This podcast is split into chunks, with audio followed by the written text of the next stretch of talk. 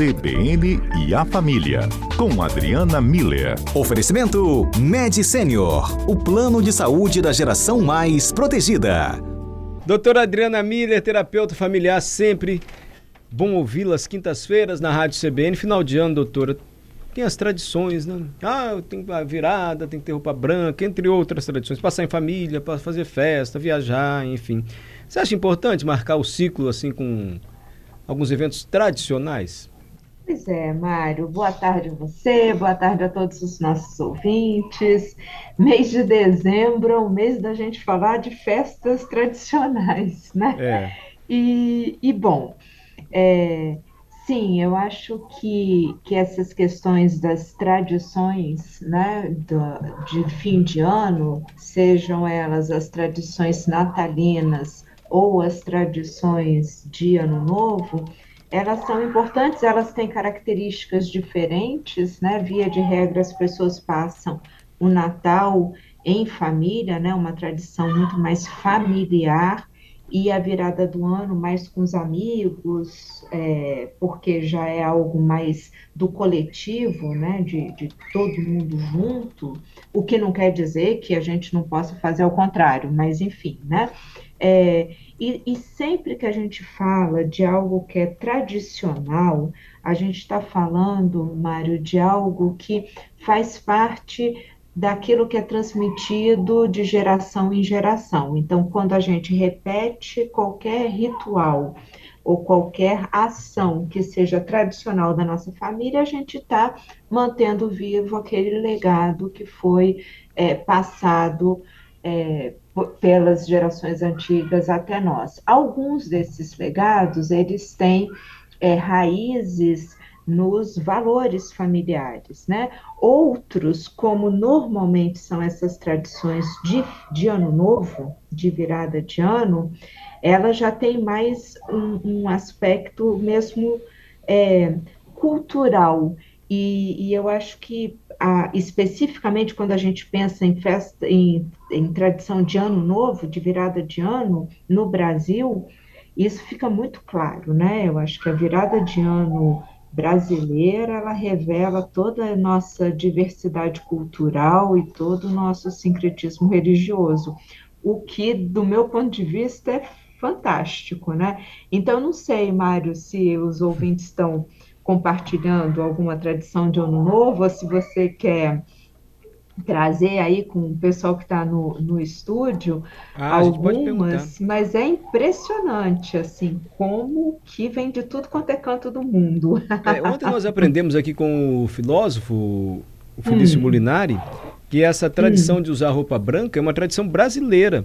Não é de todo mundo e é recente, doutor Adriano. Ele explicou para a gente, começou assim na década de 70, porque o pessoal da Umbanda ia para a praia de branco. Então, se fosse difundindo, difundindo, e a praia de Copacabana era mais divulgada, e assim surgiu a tradição.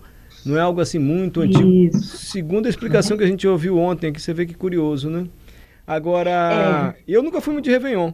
Assim, porque festa de hum. amigos, nunca, é, nunca curti muito. Adalberto ama Réveillon, né, Adalberto? Adoro. Boa tarde, doutora Adriana, tudo ah, jóia? Boa tarde, e ele é cheio de tradição, Adalberto. ele tem que ter roupa nova de determinada cor. Isso. Eu, assim, eu sou apegado a essas tradições aí, doutora Adriana. Uma delas, passo sempre de roupa branca, pelo menos uma das peças é branca, roupa nova. Hum. E eu gosto também do romã, porque romã, Ih, já, na ceia do agora, ano é novo... Hum.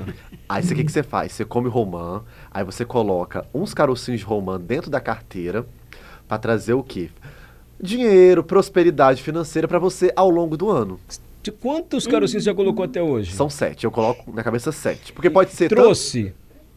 Tá no processo, assim, é, Mário. Tá Tô tentando processo, ainda, né? A tá gente tenta, assim. Agora... Pode ser romão, pode ser uva também. Tem muita gente também que pega o cachinho de uva, aí você vai, na hora da virada, você come os, as uvas ali e o carocinho você vai tirando, coloca dentro da carteira para trazer prosperidade para você. Eu com caroço e tudo.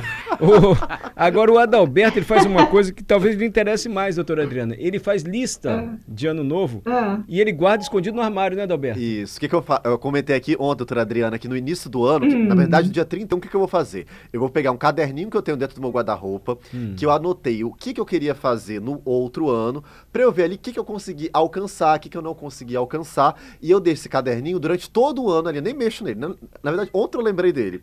Que aí no dia 30 eu vou pegar para ver o que eu consegui fazer, o que, que eu não consegui fazer, e vou criar já o do, do próximo ano. Você acha que isso demonstra autoconhecimento de um, um cidadão que age assim, doutora Adriana? Ou pelo contrário? Então, Mário, vê só que, que interessante, né? Então, vamos começar do, do começo. Essas três é, é, tradições que o Adalberto trouxe para a gente, talvez quatro, né? Da, da roupa branca, né? Que sim, tá, tem essa origem africana mesmo, né? Assim como pular as sete ondas, é, assim como presentear Iemanjá, né? Isso tem bem essa referência à, à tradição africana, né?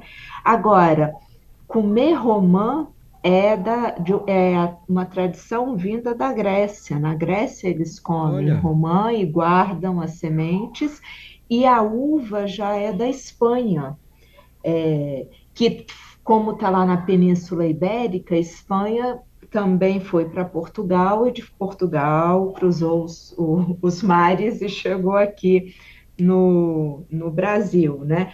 Assim como o, o, espumante no Ano Novo, né, tem essa referência com a França, enfim, a gente tem vários rituais, né, da, de tradição de Ano Novo que tem a ver com, com também essa origem europeia.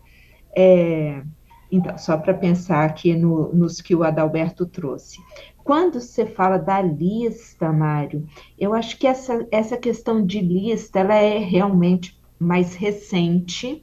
Ela, quer dizer, olha só, tem algumas tradições é, dos germânicos, dos povos germânicos, de escrever lista, mas do que se espera para o ano que vem, e não é, isso, o que a gente deseja para o próximo ano, e as pessoas queimam.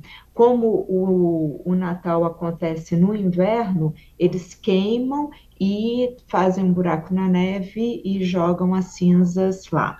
É, e, e, isso foi trazido de forma mais recente aqui para o Brasil, muito nessa pegada dos coaches, né? De, hum. de, com essa ideia de ter meta, ter um objetivo, ter propósito, né? Essas, essa pegada deles.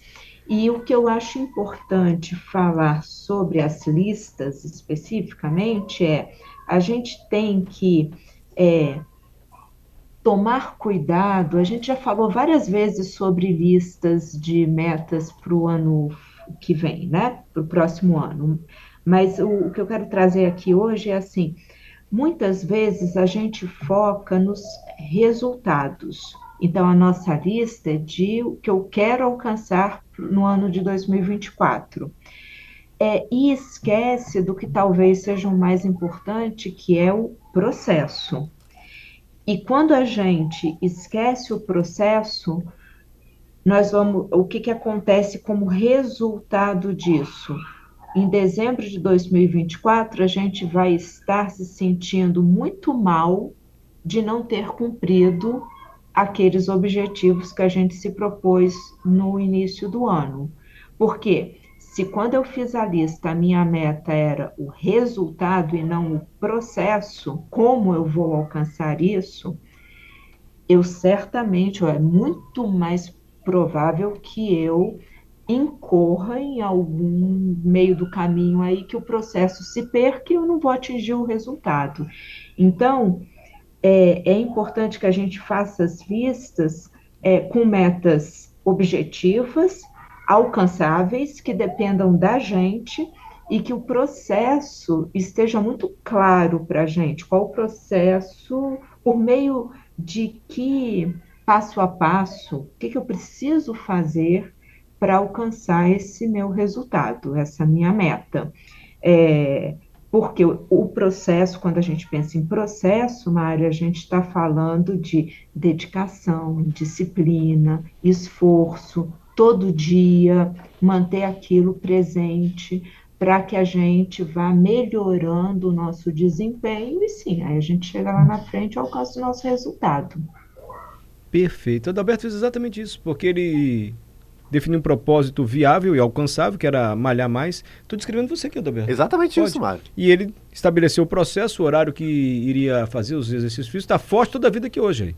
Deu certinho, né? Só no ano passado. Coloquei lá, doutora Adriana, que eu queria intensificar o exercício físico, é. que eu já é. tinha começado no ano anterior, que era fazer de forma diária, com horários, e aí eu coloquei na cabeça, coloquei de uma forma plausível, né? Dentro daquilo que eu conseguiria, dentro dos meus horários, né? E eu acho que tá dando certo, tô caminhando. Tá dando certinho. Viu, doutora? Adalberto é. um exemplo a ser seguido. Isso, muito bom. E é exatamente isso.